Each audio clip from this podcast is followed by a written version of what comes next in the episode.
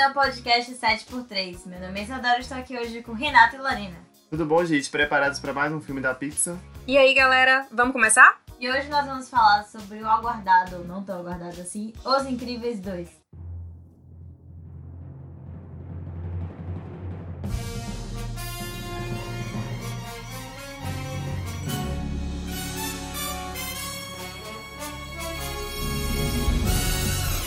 Então, galera, hoje nós vamos falar sobre Os Incríveis 2. O primeiro Os Incríveis estreou em 2001 e foi aclamado por público e crítica, que pediram por uma continuação e só veio 14 anos depois. Então, gente, o filme começa justamente onde o primeiro termina. E eles estão lutando contra um vilão, escavador, e que causa muitos danos à cidade, sendo que eles já estão proibidos de atuar contra o crime.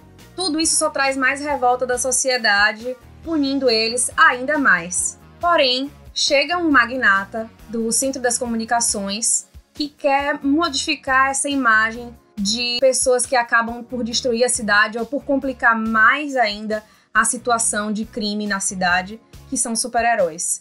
Que junto com sua irmã vai tentar modificar a imagem deles. Primeiro eles vão atrás do gelado e o gelado convence o restante da família Pera a ir a uma reunião desse magnata da comunicação para poder reformular a imagem dos super-heróis, sendo o início aí da trama colocar a mulher elástica para poder utilizar um traje com a câmera e combater o crime, mostrando através da perspectiva do super-herói como é esse combate e não apenas da conclusão que a mídia colocava, que era a cidade destruída já no final, e eles junto a coisas negativas, como a destruição da cidade, como a polícia já cercando eles ali.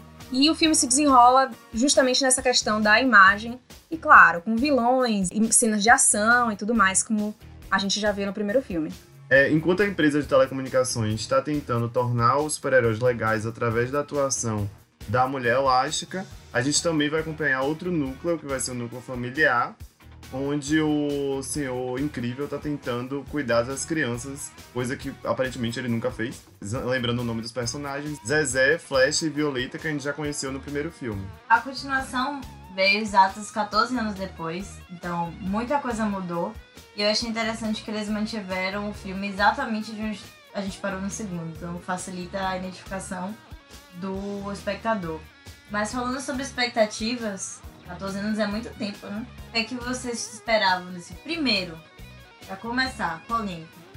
Vocês gostaram dos Incríveis, o primeiro filme? Vocês queriam uma continuação? Sim. Tinha expectativa do segundo filme chegar bem mais cedo, né? Mas, enfim, 14 anos depois, estava eu lá no cinema e percebi que muita gente da minha idade também. Então, assim, percebi que a expectativa não era só minha. Um filme que claramente tem uma proposta, né, para ser infantil e tudo mais, acabou que tinha uma galera muito mais velha. Apesar da proposta do filme ser infantil, também cabe um destaque aí de que as cenas de ação e tudo mais, eu acho que eles tentaram agradar um pouquinho também a galera que cresceu junto com o primeiro filme. Eu adoro a Pixar, eu gostei do primeiro filme, Os Incríveis, mas eu tinha dúvidas em relação ao segundo, porque a Pixar é, um, é ótima em filmes de estreia e inconsistente em continuações. Se você pensar, Procurando Dory é um filme médio, Toy Story 2 é um filme ótimo, Toy Story 3, 3 é o melhor filme da, da trilogia. Universidade de Monstros é um filme que eu acho excelente, já Carros 2 é um grande fracasso, é horrível esse filme, não assistam. E Carros 3 eu acho que eu nem assisti, eu nem lembro desse filme, é um branco na minha cabeça. Então eu ficava em dúvida, Os Incríveis 2 vai seguir o caminho de algumas continuações ou vai seguir o caminho dos fracassos? Não sabia. Apesar disso, eu acreditava, porque a Pixar é um excelente estúdio. Ah, desde que eles entraram na Disney, todo mundo ficou dizendo que ia cair de nível e não caiu. Eles conseguiram fazer excelentes filmes depois que eles foram comprados pela Disney. Então eu tinha uma esperança que fosse um bom filme, divertido, alegre, como foi o primeiro. Eu gostei do primeiro também, mas não vi a necessidade de ter continuações. Na verdade, são poucos filmes que eu saio do cinema. Uau, esse filme precisa de uma continuação. Eu fiquei feliz com Os Incríveis, achei divertido, achei inteligente, feito para crianças, mas que entretém os adultos também de uma forma inteligente. Então, eu gostei do primeiro e a minha expectativa pro segundo é já que tá existindo, né? Já que todo mundo pediu, exceto eu, então que venha com qualidade, que seja mais pra Toy Story 3 do que pra Carros 3, entendeu? A minha expectativa era essa. Então deixa eu ver se eu entendi bem. Eu fui a única de nós três que teve realmente uma expectativa do segundo filme? Não, eu tive uma expectativa. Agora, é, é, dúvida, assim. A Pixar, com continuações, eu acho que é dúvida. Fica sempre esse medo. Acho que a Pixar tem essa falha toda, essas, esses fracassos todos em continuações, né, ele tá falando que não é que ela falha, ela é inconsistente. Ela faz continuações muito boas, como Toy Story. Faz continuações medianas, como Universidade Monstro e o próprio Procurando Dory. E faz continuações péssimas, que é Carro 2 e Carro 3, que eu não assisti, mas tenho quase certeza que deve ser muito. Uma coisa interessante que você falou é que você não espera continuações. Eu acho que isso funciona especialmente para Pixar, porque a Pixar tem roteiros e narrativas muito fechadas, muito esféricas, assim. O filme ele começa e acaba nele. Ele não tem aquela coisa do gancho pro próximo filme. Tô falando aqui na, no geralzão, né? Se você pegar a maioria dos filmes da Pixar, não te dão essa, esse gancho pro próximo. Então, quando eles vão fazer o próximo, me parece que eles sentam e pensam, de fato, não é só para ganhar dinheiro. Eles realmente refletem como é que a gente vai continuar isso aqui.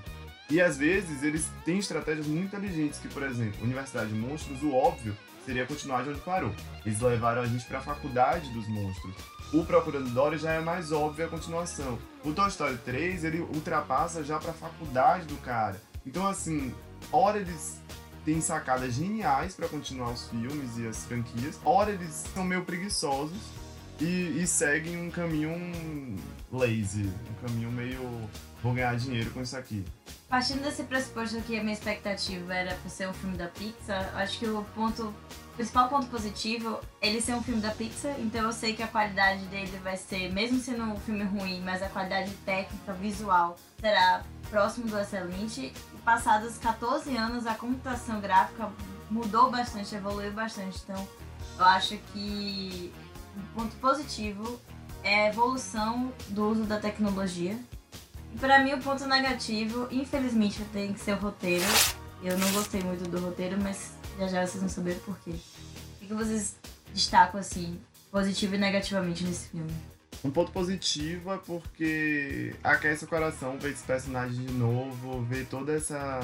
ver super-heróis em um contexto que não é aventuresco de todo, mas tem uma pegada espionagem, tem uma pegada de suspense, que já tinha no primeiro, eu acho isso legal, acho que foge a regra da grande massa dos filmes de super-herói.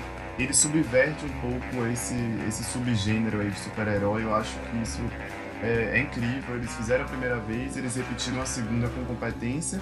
O problema é justamente essa palavra, é repetir. Eles repetem a fórmula do primeiro Acho que esse é o ponto negativo para mim. O filme é, é, um, é um tanto quanto formulaico e não te dá muitas novidades. Eu concordo plenamente, assim, com relação ao seu ponto negativo, de que eles repetem a fórmula do primeiro filme, mas, assim, ao mesmo tempo, trago como ponto positivo a questão de que o filme é bom, é muito bom o filme, e você não sente o tempo passar. Realmente diverte início ao fim, te prende início ao fim. Agora vamos para a melhor parte. Lembrando que agora vem spoiler. Se você ainda não assistiu o filme, corre pro cinema, vai assistir. Assiste também o primeiro para dar aquela lembrada. Depois vem pra cá, escuta o nosso podcast. Ou se você não se importa com spoilers, pode seguir ouvindo que a Aninha vai falar todos os podres e as coisas boas também. Spoiler, alerta. Spoiler, alerta. Vamos começar logo pelo que eu não gostei e que vocês já falaram bem. É repetitivo, o filme começa como o primeiro terminou e termina como o primeiro terminou. Isso para mim me deu agonia, eu falei, tá acontecendo? Cadê a criatividade? Isso me incomodou de uma forma que eu saí do cinema um pouco menos feliz do que eu poderia ter saído. Essa repetição, parecia que eles tinham umas casinhas para completar e aí completaram exatamente igual ao, ao primeiro. E é uma pena porque a premissa era muito boa, como Lori comentou no início. A ideia de você mudar, colocar a mulher elástica para lutar, que a gente não vê muito ela lutando no primeiro, então é interessante ver essa interação dela, como ela era quanto heroína. E se perde isso um pouco. Eu achei que o roteiro ficou muito formulaico, nada contra formas, formas funcionam, olha a Marvel aí. I'm Tony Stark. I build neat stuff. I got a great girl. And occasionally, save the world. Mas não funcionou comigo. Partindo desse princípio que Isadora falou, de que a Pixar tem filmes melhores do que a média, isso é um fato. Esse filme é muito melhor do que a média de qualquer filme de animação. Ele não coloca a criança como um imbecil, ele trata a criança como um ser humano. Eu gosto disso. Eu estudo, meu filho. Eu tenho que estudar pra saber. Ele entrega um filme que tem profundidade, que tem camadas, só que tem menos camadas do que o primeiro. Ah, O desenvolvimento emocional dos personagens no primeiro filme era melhor, a trama é, era mais surpreendente, já que era o primeiro. Apesar disso, é aquela coisa que eu falei, gosto dele trazer aquele tom de, de série dos anos 60, de espionagem, com gadgets especiais para serem usados. É massa ver super-heróis nesse contexto familiar. Então, assim, o filme traz muita coisa boa, só que eu acho que a maior parte das coisas boas que ele traz eu já tinha visto. E aí dá essa sensação de, poxa, 14 anos atrás eu já vi tudo que eu gostei no filme, e 14 anos depois eu não vi nada de novo que justificasse tanto assim ter um novo filme, sabe? É quase que um especial de Natal pra mim. É tipo, olha esses personagens de novo, olha essa trama de novo, olha, olha tudo isso de e não novo. traz nem aquela coisa assim, ah, o que, é que eles estavam fazendo? Porque eles resolveram começar exatamente onde o primeiro parou. Então, a sensação que me deu é que nada mudou. Eles continuaram é, marginalizados, continuaram não legalizados, né, os super-heróis. E aí nada muda, assim, na história, entendeu? É bem linear.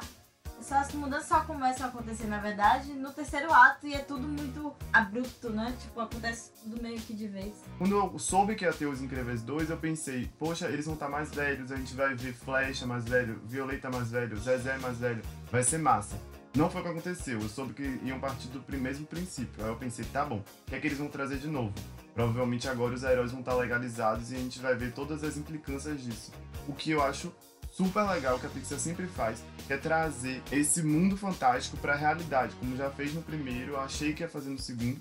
De fato faz, mas aí ele parte do mesmo princípio de que heróis estão proibidos e que eles precisam de uma super heroína. No primeiro era o Senhor Incrível, agora é a Senhora Incrível lá, a Mulher Elástica, né? Pra poder é, converter essa situação. Então você olha e fala, poxa, o que, que você me traz de novo? E na verdade ele me traz algo menor. Inclusive a trama dos meninos eu achei mal desenvolvida, né? A trama do Flash é uma trama quase que inexistente. Ele vai ter uma prova pra fazer e é isso. A trama dela é a mesma trama do primeiro filme. Uma trama que eu acho que pra 2018 está ultrapassada, de uma menina que tá apaixonada por um menino e faz tudo por ele. Quer dizer, poxa, ela poderia ter evoluído, ela não ficou mais, mais autoconfiante. Aí, até isso se repete, porque ela perde o menino. Ela passou o primeiro filme que era no menino, aí o segundo filme que, é. A primeira coisa que acontece, o menino esquece a memória. Ou esquece a memória, não esquece dela porque perde a memória. Aí ela tem que correr atrás de novo do menino. Quer dizer, parece que é um reboot do primeiro, gente. 14 anos depois. É verdade. Assim, Renan, essa questão da humanização realmente que a Pixar faz com os super-heróis eu acho brilhante. Realmente poderia ter sido melhor com relação às crianças, mas ao mesmo tempo mostra um pouco de amadurecimento dos personagens ao longo da trama. Eu achei isso bem legal. E a relação deles é que poderia ter ficado também um pouquinho mais am- amarrada, que no primeiro foi melhor. E com relação ao roteiro, como Isa falou, de, de se repetir, concordo assim plenamente de que, nossa, a fórmula ter se repetido foi a pior coisa. E eu já digo logo, do ponto inicial, me irritou. O que, que aconteceu no primeiro filme? Era proibido, eles tinham decidido que não iam atuar como super-heróis por conta da família, tinha que proteger a família, a imagem da família, tudo não ser um problema, essa questão de ser super-heróis pros filhos. Aí ele já é contratado, já ocorre um problema por conta dessa contratação e ele trabalhar de forma ilegal. Pouco tempo depois, se a gente juntar uma história na outra, que não tem interrupção, na verdade, acontece de novo, eles são contratados de novo para atuar de forma ilegal. E quer dizer, é tudo um oba-oba? Eba, vamos mesmo, porque eu adoro ser super-herói. A Mulher Elástica até pondera um pouco, mas ainda assim, foi muito pouco. De novo, eles estariam colocando uma confiança porque foram chamados para ser super-heróis. Isso me irritou profundamente. Eles passaram a ser completamente ingênuos aí nesse ponto. sendo que eles já tinham sido gravemente prejudicados no filme anterior por conta disso. Eles permanecem meio otários, né? Sim. Só uma ressalva, olha, que no primeiro filme o seu incrível é contratado, mas é porque faz parte do plano do vilão para o vilão se tornar herói e salvar todo mundo. Mas a ideia é exatamente a mesma. Ele quer reviver os dias de glória e aceita assim personajar a mulher, eu acho que pelo menos ela tem uma cena de será que eu faço? É isso mesmo? Mas realmente se assemelha muito ao primeiro. Acho que o pior, o problema é exatamente ter começado o primeiro. Eu tinha expectativa, porque o filme terminou dessa forma, eles formaram uma super equipe, né, uma super família, então a sociedade vai vê-los como um item necessário e vai começar o filme já, nem que começasse de onde parou, mas começasse assim, qual a consequência deles terem salvo a cidade lá do síndrome. A, assim o debate de novo se eles são, seriam legais ou não. Não, parece que o síndrome nunca aconteceu. Exatamente. Só tem o, o escavador que some e bola que segue, entendeu? Eu achei que faltou consequência do primeiro filme, entendeu? E sobre as crianças também, eu acho que eles deixaram muito de lado os adolescentes, né? O Flash e a Violeta. E colocaram no Zezé toda a carga de história. E eu acho que ficou um pouco excessivo, porque era pra ser um alívio cômico, é um alívio cômico que é usado a cada 15 minutos tem um alívio cômico, e é o Zezé. Então você tem uma ação, você tem um pouco de tensão, Zezé. Ação, tensão, Zezé. E aí chega uma hora que tá, já entendi. O menino tem 57 bilhões de poderes e ele usa quando ele tá afim. E não desenvolveu isso também, então terminou que não desenvolveu a história de ninguém. O Zezé foi o ponto 2 da minha irritação. Porque assim, no primeiro filme a gente sabia que ele tinha diversos poderes. O segundo filme, praticamente a trama do Zezé foi a família descobrir que ele tinha vários poderes. E ele só teve utilidade por tipo, pontos que não eram chaves e meio que introduzia a Edna Moda de novo no filme 2 para fazer um traje para ele. Eu acho que isso podia ter sido feito de forma muito melhor, poderia ter trazido diversas possibilidades para ela ter aparecido no filme, mas enfim, né? Thanks for watching Jack Jack for me. I am not a baby person, Robert. I have no baby facilities. I am an artist. Ah, eu tenho que discordar, gente. Eu amei a participação de Zezé. E cada coisa que ele fazia eu dava risada. O tapinha que ele deu na cara do, do pai quando, ele, quando o pai dormiu lendo, meu Deus, eu ri daquilo como se fosse uma grande piada. A participação de Edna e Lúcio, pra mim, que são coadjuvantes que já estão no primeiro, novamente, é repetitiva. Tem uma cena com Edna Moda Lucius aparece no, nas cenas de ação com um poder incrível. Isso já aconteceu no primeiro. Mas funciona. Funciona tanto quanto no primeiro. Edna continua sendo uma personagem hiper inspirada da Pixar, assim, uma personagem muito engraçada que uma curiosidade apresentou o Oscar de melhor figurino naquele ano do primeiro filme. E Lucius continua sendo um bom personagem, mas até mesmo a piada de a mulher de Lucius não aparecer e fazer um comentário engraçado para ele é igual. Suit up, it might get weird. I'll be there ASAP. Where you going ASAP? You better be back ASAP. É uma coisa assim, chega uma hora no filme que eu falei, meu Deus, a pessoa para assistir esse filme tem que ter esquecido o outro, porque fica o tempo inteiro lembrando, mas não de uma maneira legal. É, lembrando de uma maneira, poxa, já vi isso, não é legal.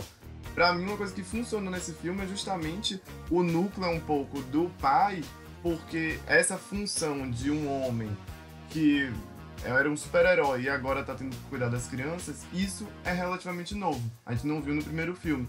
E isso acaba sendo engraçado, ali com a participação de Zezé, principalmente, em alguns momentos do Flash, que também é um bom alívio cômico, é, e até mesmo com ele tendo ali um possível genro e ele tentando ajudar a, a filha dele. Esses momentinhos do filme, para mim, foi a melhor parte, foi o que mais funcionou, justamente por trazer uma novidade e trazer outras faces desse personagem que é o Senhor Incrível.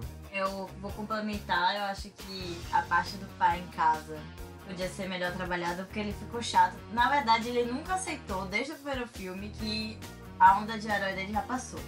Ele tá agarrado nesse passado, mais do que carrapato no pelo de cachorro, porque ele não consegue se desligar disso. Deu o que deu no primeiro filme, e agora nesse segundo ele fica inconformado que a mulher elástica é convidada ele não. Chega até um comportamento meio machista, meio babaca, digamos assim. Elastigirl is our best play. Better than Me? E os problemas que ele lida em casa, pelo amor de Deus, ensinar ao filho a matemática e a menina a ter um relacionamento, quer dizer, ele mesmo que causou o problema, porque foi ele que pediu pra pagar a memória do menino. E agora tá tentando é, resolver, eu achei que foi muito pífio. A Edna, eu tenho um lugar no meu coração pra ela, realmente. É a, é a melhor memória que eu tenho do primeiro filme. Mas há incongruência aí, porque no primeiro filme, eu assisti o primeiro filme por dois dias, então tá fresquinho na cabeça. Ela cria um- uma roupa com o Zezé, inclusive, já pensando ele vai incendiar, ele vai ter, ter sofrer tiros, e é uma roupa toda bonitinha. E aí eu acho que esquecem disso e resolvem criar uma roupa de novo. Não é um furo tão grande assim, mas eu que assisti os dois filmes falei, ué, e a roupa antiga? Sumiu, não serviu mais, ele engordou. Achei que ficou estranho, mas a participação dela é completamente fora da história. É um apêndice, mas é um apêndice que tá no meu coraçãozinho. E é um apêndice igualzinho à participação dela do primeiro filme. Ela entrando na sala, digitando a senha. É da quente no coração. É sem criatividade? É. Porém, eu gostei. Eu assistiria um filme de Ed, não curta. Eu gosto dela. Super ia amar um spin-off de Edna, ia ser muito bonitinho. Ela com o bebê, colocando lá pra poder ativar a entrada por voz na sala, tudo isso foi, achei o máximo. Mas voltando um pouco ao que você falou, Isa, dos problemas assim na casa e tudo mais, realmente eu não entendi porque colocaram ele um pouco como babaca no início da história, de tipo como se é, ela não pudesse ser a escolhida porque ele se achava o melhor. Essa situação eu não entendi porque isso nunca apareceu na personalidade dele no primeiro filme. Inclusive, eles se conheceram, né, quando combatiam o crime nas ruas e um atraído pelo outro por isso. Não faz muito sentido pra mim. Mas ao mesmo tempo, dá a impressão de que se criou essa trama para eles evoluírem como família e na- no contexto de super-heróis como uma equipe. De que assim, ele não queria que ela fosse pras ruas combater o crime, ele queria ir primeiro.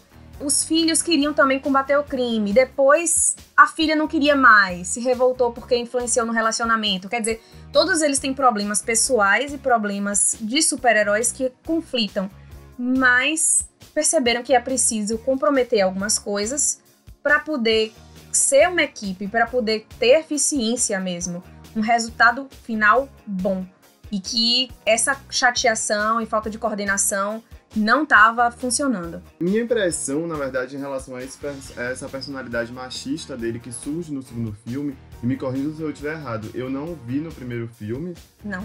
Eu acho que surge porque. Gente, é uma opinião polêmica, mas eu acho que eles quiseram surfar um pouquinho na onda do feminismo, que tá muito forte agora, essa abordagem.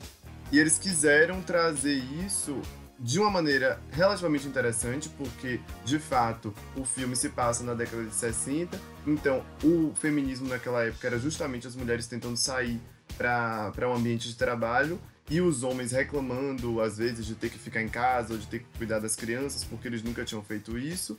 Mas eu acho que é incongruente em relação ao primeiro filme, porque no primeiro ele queria justamente convencer a mulher de que eles tinham que ir lutar contra o crime. Não só os dois, mas os filhos também. Ele ficava feliz de ver os filhos lutarem. Era a mulher elástica, no primeiro filme, que ficava receosa de Flecha lutar, de Violeta de lu- lutar, queria ter uma família mais tradicional, apesar de já no primeiro filme ter o ímpeto da luta, ela queria ficar em casa e ele queria que todo mundo fosse lutar. Aí no segundo filme, ele quer lutar sozinho e ele quer que todo mundo fique em casa. Pra mim não faz tanto sentido. Mas eu entendo a abordagem em que foi uma abordagem meio en passant desse feminismo, do, ou do empoderamento ali da, da mulher dele. Agora, é uma disputa interessante, até hoje é interessante se abordar isso, porque muito homem ainda pensa como, como ele pensou ali no, no começo do filme. Então, é, eu concordo com você, Reno. Como eu tinha dito antes, há uma incongruência, mas que eu acho que foi justamente para levar essa questão, talvez, do empoderamento. Porque, se perceber bem, acaba que torna ela um pouco mais principal na história. E a vilã também é uma mulher.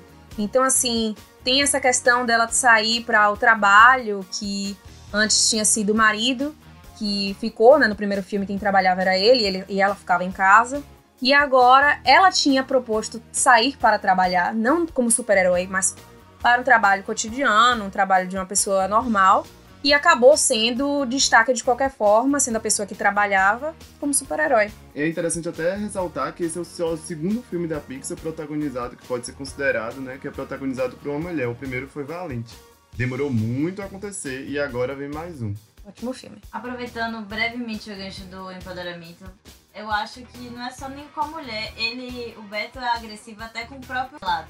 É, que eles os três são chamados e ele fica absurdamente espantado que a escolhida é a mulher elástico e não, nem pensa no colega homem, digamos assim.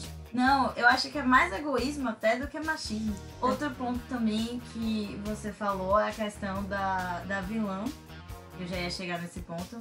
Esse, esse vilão eu acho que é até tão bem construído quanto o Síndrome. Se vocês lembram o vilão do primeiro filme, ele era o Incrível Boy, Uhum. que era o fã número um do Senhor Incrível. E ele é rejeitado pelo Senhor Incrível porque eu trabalho sozinho, não tenho sidekick, não sou Batman, não tenho Robin. E o Síndrome fala: Ah, é? Então tá bom, eu vou ser meu próprio super- super-herói. Então ele mata vários super-heróis, cria o próprio vilão, o próprio inimigo pra tentar salvar e dá tudo errado e os incríveis têm que ir lá salvar. Já nesse filme a gente tem uma outra vilã que também tem um relacionamento confuso com o super-herói, porque ela culpa os super-heróis. Na verdade, ela culpa a crença dos pais a morte deles. E eu acho que ela faltou um, um desenvolvimento. Não sei, faltou alguma coisa nela, né? Porque eu não, em nenhum momento eu fiquei surpresa. No primeiro, pelo menos, a virada deles, o Incrível Boy. Falei, porra, não vi, não percebi Vixe, isso. achei tão previsível. Já dela, quando ela entrou, toda atrasada. Ah, vocês são super. E teve o primeiro flashback. Falei, hum, essa, um dos dois, ou os dois, é o vilão. A surpresa pra mim foi saber que era só ela. Que o irmão era um paspalho que não tava sabendo de nada. Mas assim, abati o olho nele e falei, um dos dois é o vilão já. Nunca fui enganada pelo hipnotizador. Sempre achei que ele era um bode expiatório. Vocês tiveram essa sensação também? Ah, eu- Também. Eu achei muito previsível. E eu achei previsível que era ela, inclusive. Porque na discussão que eles estavam tendo contando a história dos pais, ela chegou a dizer que os pais deveriam ter ido pra sala secreta. Então ali eu falei, ah tá, então ele confia nos super-heróis e ela não confia tanto. Achei super previsível. Quando, a- quando ela se revelou, foi quase um alívio, porque eu falei, pronto, agora eu vou ver um filme que eu não sei o que esperar. Porque até agora eu sabia que ia ser isso. E ver ela, a Mulher Incrível, fazendo várias missões, é, sabendo que eram missões falsas, sabendo que aquilo tudo, assim como o Senhor Incrível fez no primeiro filme, era apenas uma enrolação do próprio vilão do filme, foi chato demais, assim. Foi acho que a pior coisa do filme. Uma enrolação, uma, uma grande linguiça ali no meio. Talvez essa seja a parte que é feita pra criança, né? Que as crianças não pegaram essa, a malícia, então tá, tá vendo ela resolver várias situações. E nós que já somos um pouco mais decidinhos, a gente já pegou a, a malícia e viu, ah, isso aí é baboseira, tá? Chouriço. Realmente, a previsibilidade pode ter sido por conta do público infantil. Mas é, você falou que da construção da, da vilã, que achou bem feita, eu tenho que discordar.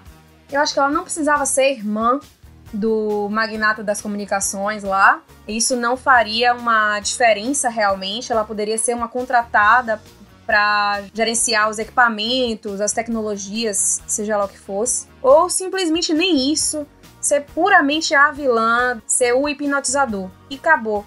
O que eu acho que foi mal construído não é nem o motivo que fundamentou ela ser uma vilã, mas como ela se aproximou.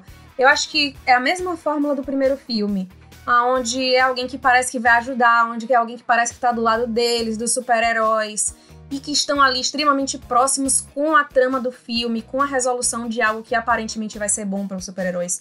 Isso eu achei que na- nesse momento eu fiquei, não, vai ser de novo alguém que tá perto. Por isso que se tornou previsível pra mim. Não só por conta do flashback, mas porque o primeiro filme também era alguém próximo e terminou por ser o vilão.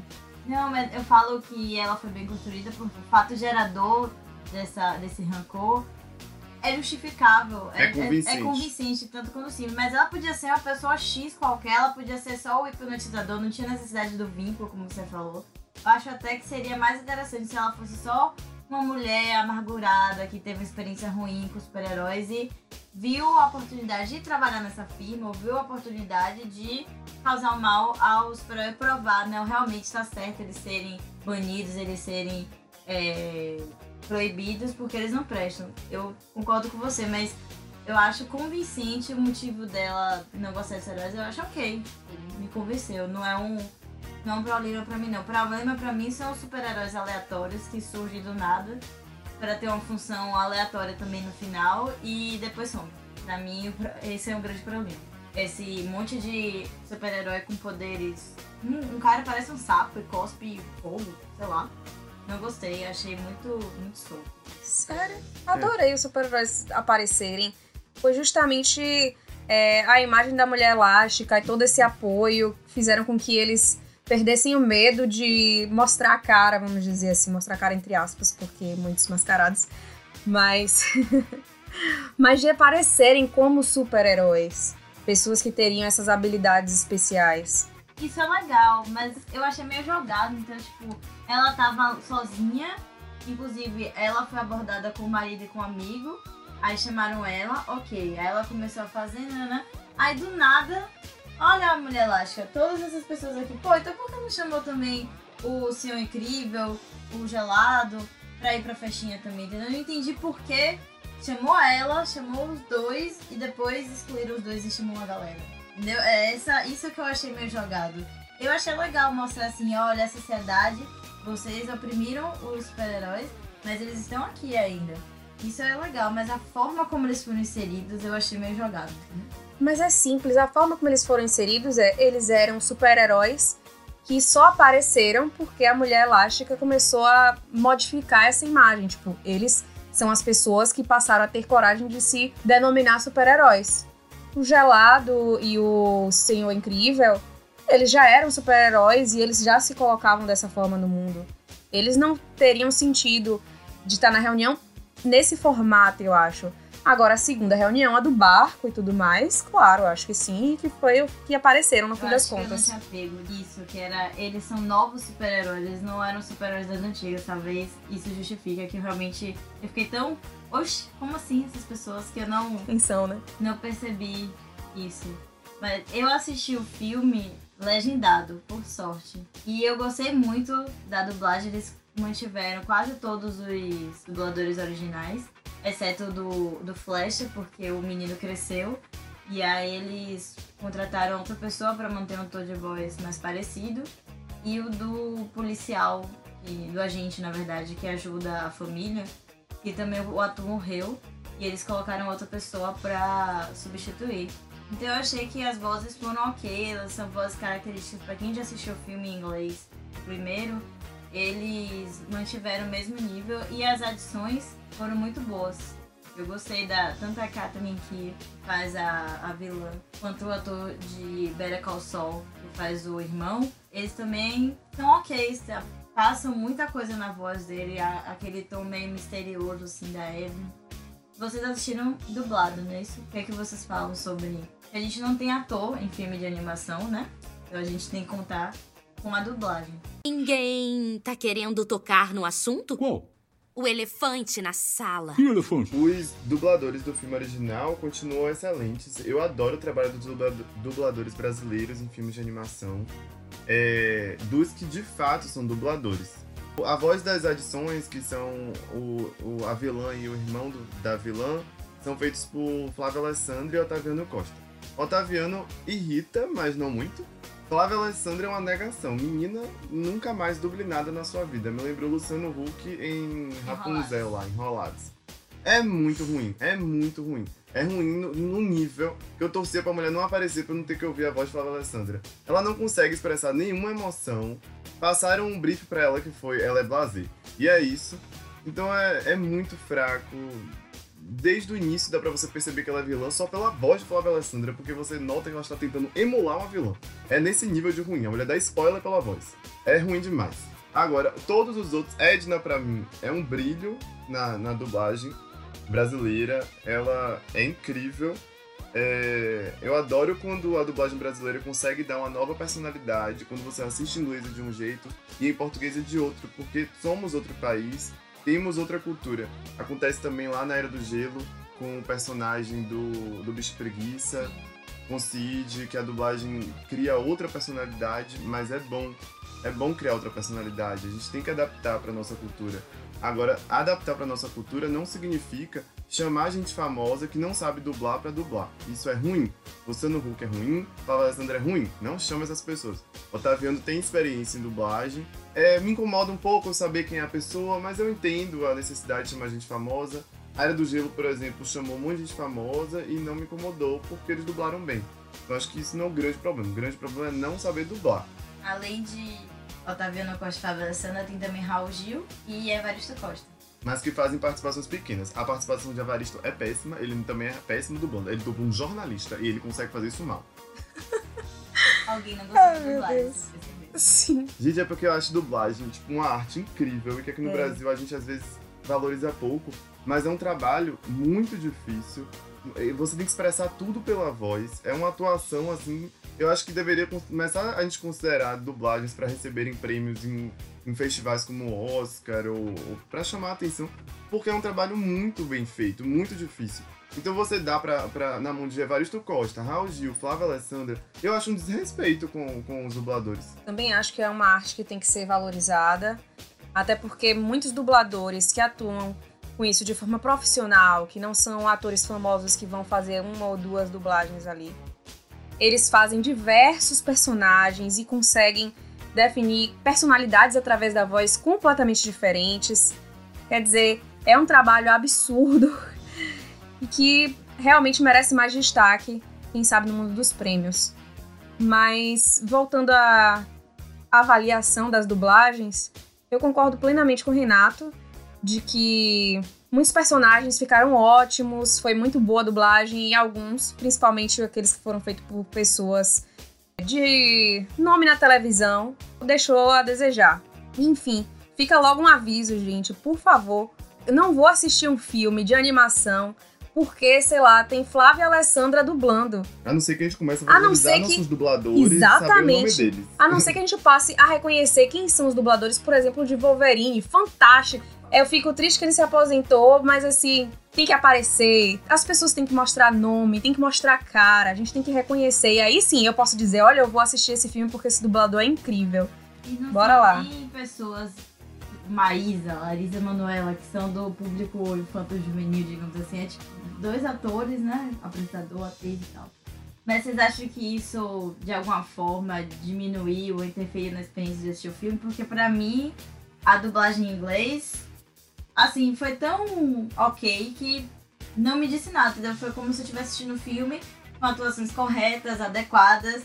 Não diminuiu, não estragou, nem tornou a experiência melhor, digamos assim. Foi contar uma história da melhor forma possível. Mas pra vocês, você acham que o fato de ser uma pessoa não experiente na dublagem interferiu de alguma forma na experiência de assistir o filme? Pra mim atrapalhou. Eu não posso dizer com toda certeza que Flávia não sabe dublar, porque vai que alguém diz assim, essa mulher já dublou muito, mas a dublagem dela é ruim e isso me atrapalha, assim. Ela faz uma das principais personagens do filme. É, é a pessoa de diferente que a gente tem no filme, praticamente, né? Porque todos os outros a gente já conhecia.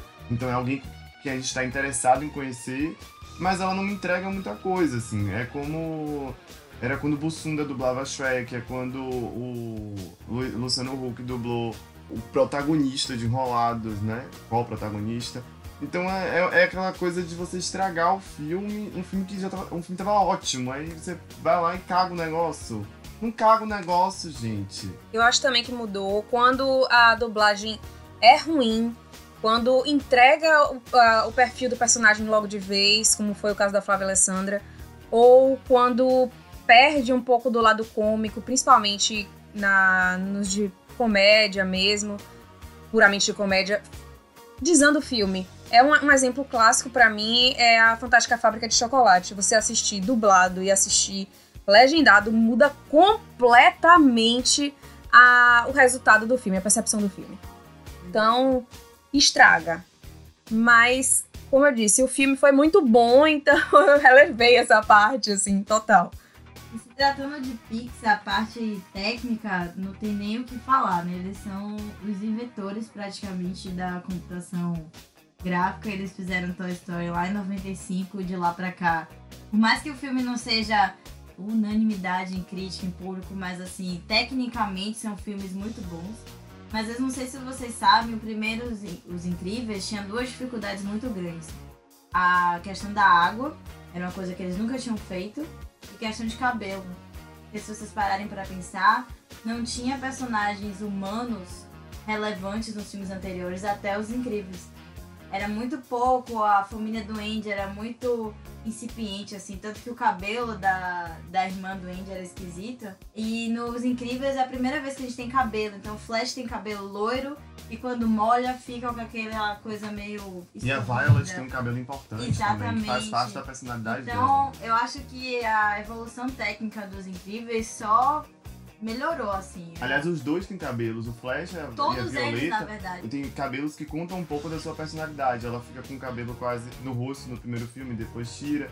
Ele tem um cabelo que, que segue, né, como se ele estivesse correndo o tempo inteiro. E eles só evoluíram com isso. Em Valente, o cabelo de Merida é um, é um show, à assim, é um né? negócio absurdo. Inclusive, conta um pouco da história dela, porque ela é mais alvoroçada, mais extrovertida, e a mãe, que é mais contida, tem um cabelo liso, preso o tempo todo. Eles, aprend... eles se especializaram em fazer cabelo e agora a gente tá vendo um, um show, água. assim, né? O, ao momento que Violeta, nesse, nessa continuação, tá secando o cabelo, pô, é incrível isso, velho. É incrível, é um trabalho ridículo, assim. Eles devem demorar meses e meses só pra fazer isso.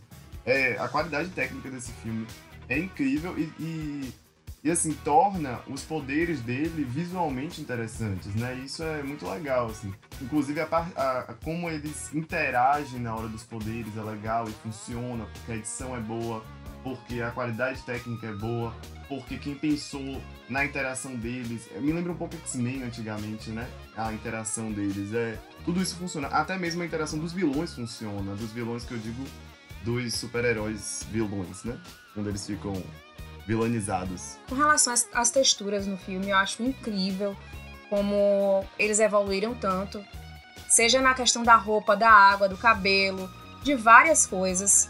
A textura é incrível. Agora, assim, especificamente do cabelo, gosto de lembrar de Monstros S.A., que já foi, acho que, um pontapé inicial muito grande com relação às texturas para eles. E de lá pra cá, uma evolução tamanha.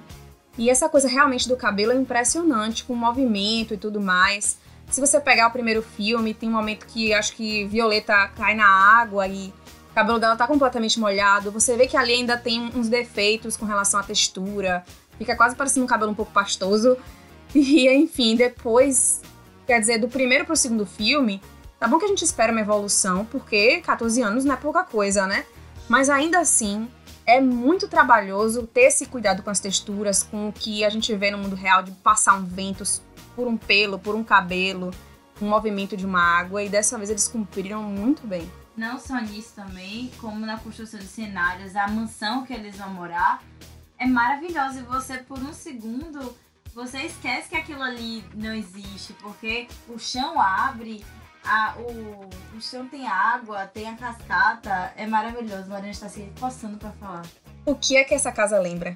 A, a do Batman. Do Homem de Ferro? Do Homem de Ferro. Ah, a casa Batman, é idêntica do Homem de Ah, Ferro. me lembrou também um pouco. Até a parte do sofá cravado no chão é igual. Um mezanino, tudo muito, muito igual. Só faltava ser, tipo, no, no prédio alto. Me remeteu ao Batman porque o alguém fala pro Senhor Incrível, essa mansão é isolada e tem várias saídas. E a saída é exatamente, uma das saídas é numa cascata. E é o Batman Verdade, exatamente é. assim. Então de repente eles pegaram todas essas Várias referências. é. Mas Uma ainda coisa- assim, a questão de, de ser crível é impressionante, entendeu? O navio é engraçado, o navio não é tão crível assim. A casa eu acho que é mais crível É verdade. do que o, o navio no final do filme. Mas especialmente porque o filme ele se passa na década de 60 e se você perceber todas as referências de arquitetura, de figurino, de carros, bate com essa, essa estética de época.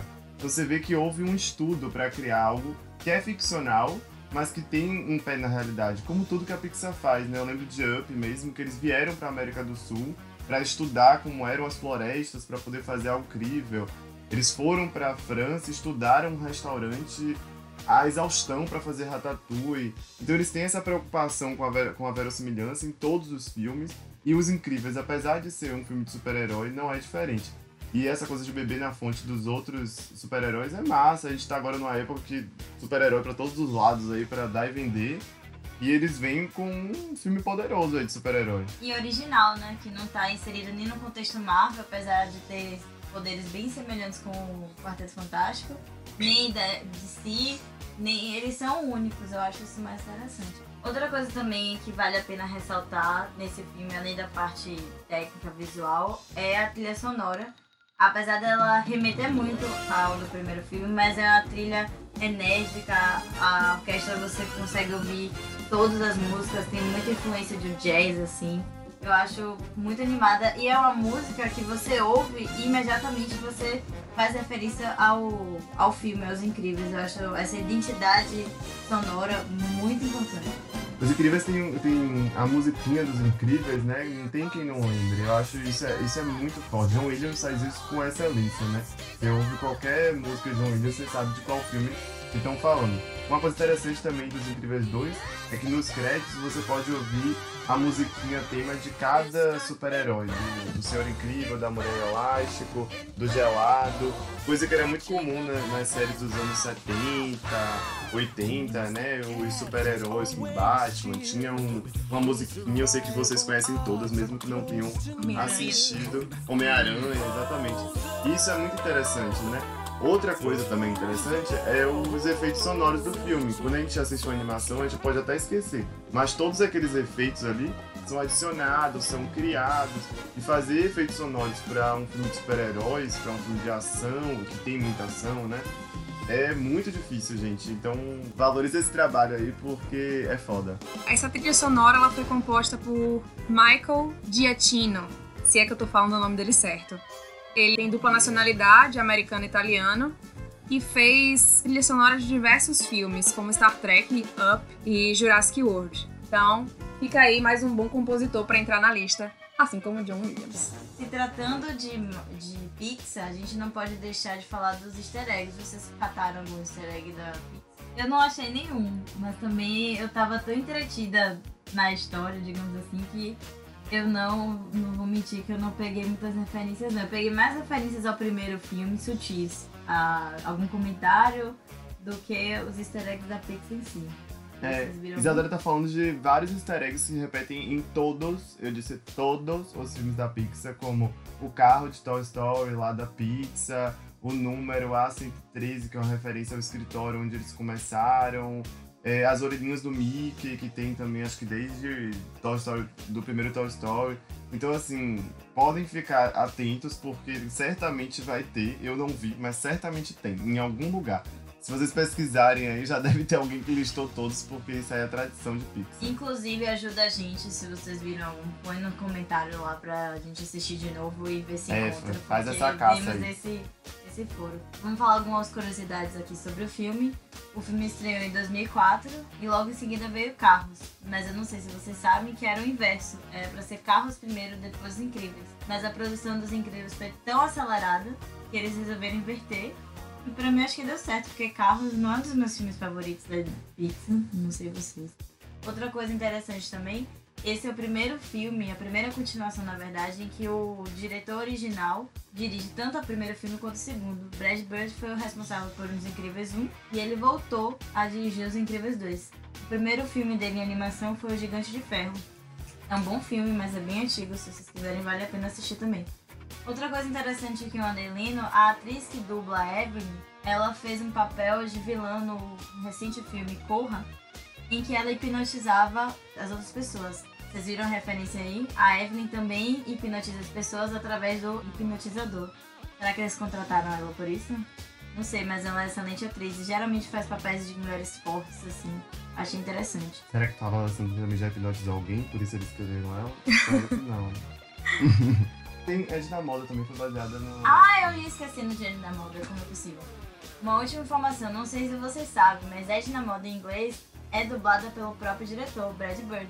E ele voltou a dublá-la no segundo filme. Agora a pergunta fica, por que eles não escolheram a atriz pra dublar? Acontece que, isso é muito comum, os próprios animadores, eles fazem algumas vozes pra testar como é que fica a imagem. E às vezes as vozes originais funcionam.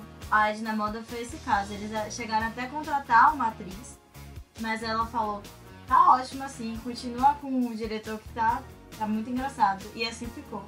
E é um dos personagens mais lembrados, tanto na versão dublada quanto na versão legendada, né? Falando em Edna Moda, o nome da dubladora dela que eu elogiei tanto é Nádia Carvalho. Ela já fez uma penca de filme, desde Mulan até Tinkerbell. Não sei se vocês sabem, mas Edna Moda é baseada numa famosa estilista chamada Edith Head. Acabaram as curiosidades, gente. Agora que a gente secou o filme todinho, prós e contras, eles atendeu às nossas expectativas, superou, não superou. Então, é, eu não vou dizer assim que minha expectativa era de um grande filme. Ah, Quando eu falo que eu tinha expectativa, era realmente da chegada. Então, assim, simplesmente o fato do filme ter vindo, eu já tava feliz. Só em existir você já tá feliz. Já tava feliz, exatamente.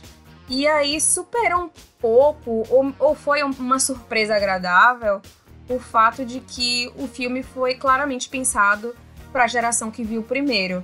Foi uma surpresa agradável, apesar de que eu vi que tiveram diversas críticas, no sentido de que acabou que não foi um filme muito para criança, mas bom, aí eu acho que já depende de cada pai, cada mãe avaliar o que levaria seu filho para assistir. Eu acho que é um bom filme, recomendo. É divertido e acho que é bem um filme que agradaria a família de uma forma geral. Como foi no primeiro filme, eu gosto desse. Acho que é um filme que repete uma fórmula que funciona. Mas, como é um filme que repete uma fórmula que funciona, eu fico um pouco decepcionado porque a gente sempre espera mais, né? A gente espera inovação, a gente espera criatividade, a gente espera subversão de expectativas. E nada disso ocorre nesse filme. Então, talvez se eles tivessem me apresentado algo que eu não esperava, como foi a Universidade de Monstros, por exemplo, em relação ao primeiro, eu ficasse mais satisfeito. A sensação que eu tive quando eu saí do filme foi: algum produtor viu que tava bombando os super-heróis e falou, então, vamos fazer isso aí, né? Super-herói, Os Incríveis 2, porque super-heróis estão tão em alta. E aí, sem muita criatividade, eles foram lá e fizeram, sem muito risco, sem muito. sem muita coragem. Mas é óbvio, ficou bom, ficou, ficou excelente, né? Do que bom.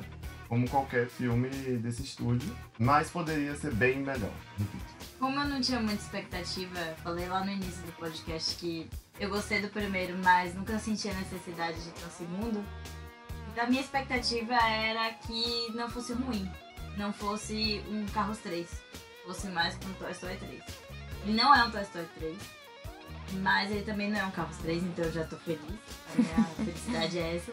Ele é um filme bom, infelizmente ele repete muito a fórmula do primeiro, até demais. Eu queria que eles tivessem a criatividade que eles tiveram há 14 anos atrás e contassem uma história nova. E se os super-heróis já estivessem habilitados? E se agora os pais estivessem aposentados, estivessem treinando os filhos para missões futuras? Eles criaram um mundo de possibilidades e resolveram explorar o que funcionou antes. É uma pena porque é um estúdio extremamente criativo, com um potencial artístico absurdo, mas eles não quiseram sair da formulinha. Funcionou? Funcionou. O filme é muito bom, é divertido, não é tão cansativo assim, mas sempre fica aquele gostinho né, de e se. Mas sim, não, não sendo um fracasso, não sendo ruim, já tá superando a minha expectativa. É legal isso que você fala do IC, porque praticamente todos os filmes da Pixar partem de um IC, desde o primeiro. Toy Story era, e se nossos brinquedos falassem e tivessem uma vida secreta? E se, enfim, todos os filmes, e se os monstros produzissem energia a partir dos sustos? É tudo um grande si, de como se fosse uma loucura de um sonho de uma criança. Eu acho isso muito foda da Pixar. E agora foi um, e se a gente fizesse um filme igual ao primeiro pra ganhar uma grana? e é, esse não é IC tão legal, né, gente? E agora é a hora das pipocas. Nós voltamos à avaliação da pipoca. Então, se você se perdeu, vamos lá. Sem pipoca, pequena, média, grande e combo de sininho. Eu acho que esse filme merece uma pipoca grande. Porque ele é um bom filme. A culpa não é dele somente de a forma ser repetida, mas se o time tá ganhando a gente não mexe, então deixa quieto.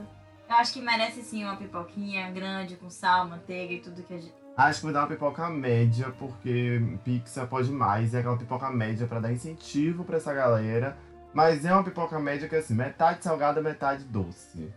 Porque tem aquela coisa que é um quentinho no coração, é uma suquinha no sangue, mas tem o restinho que, tipo, faltou. Faltou mais pipoca. Eu dou um balde de pipoca grande.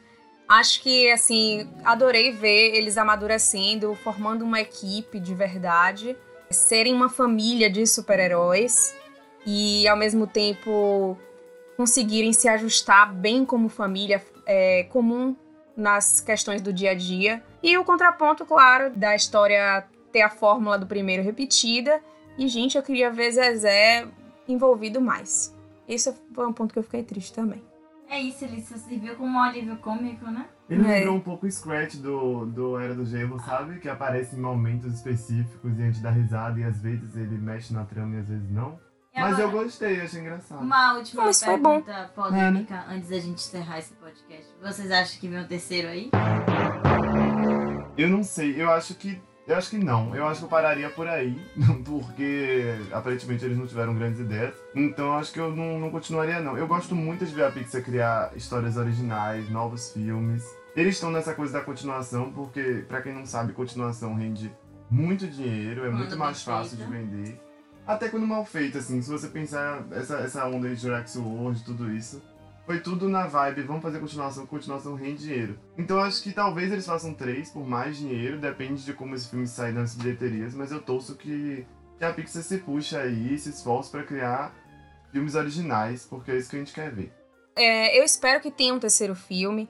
Não dá uma ideia de que vai ter no fim. Mas se tiver, eu espero que sejam eles mais velhos. Principalmente queria ver os, é, os filhos dele atua- deles atuando mais. E também um pouco do gelado, de forma a contar um pouco da sua história ali. Que ele sempre aparece parecendo que vai aprofundar a história e nunca. Ele é meio que uma solução, né? Tipo É. assim, ah, a gente precisa de uma pessoa com grande poder, bota. Aí aparece em momentos decisivos. Ah, Ele aparece nos momentos decisivos, mas não tem uma história ali. faltou. mesmo. Faltou. Eu volto a dizer, eu acho que o primeiro não precisava de continuação. Esse aí acabou exatamente igual ao primeiro, então pra mim não precisava de continuação, mas eu espero que, se for continuar, que dê esse salto temporal, vamos ver os meninos crescendo, crescidos no caso, vamos ver eles agindo. Os super-heróis aprovados finalmente. Gente, dá Exato. aprovação pra essa galera. É meio que milícia isso, né? Mas, Mas dá foi. aprovação. É, no final foi. É isso que eu ia dizer, no fim das contas, Ah, não terminou igual ao verdade. primeiro, eles foram É, é, legalizados. terminou Eles fugindo no carro porque tinha uma ameaça. Caso você tenha ficado até o final dos créditos, saiba que o escavador, sim, aquele vilão do final do primeiro filme e início do segundo, ainda está solta. Então, será que ele vai ser o vilão do possível terceiro filme? Será que isso foi um gancho? Espero que não. Um gancho bem ruim, né? É. Então foi isso, pessoal. Hoje voltamos ao passado, ou nem tanto assim, falando sobre Os Incríveis 2, que está no cinema ainda. Se você ainda não ouviu nossos outros episódios, nós já falamos sobre Han Solo, já falamos sobre Oito Mulheres e um Segredo. E aguardem os próximos episódios. Beijo, super-heróis, mulheres, homens e os super-heróis que também não querem falar o gênero. Tudo bem, gente. Valeu, gente. Nos amem, nos odeiem, mas sigam a gente nas redes sociais. Estamos lá no Instagram, 7x3 Podcast.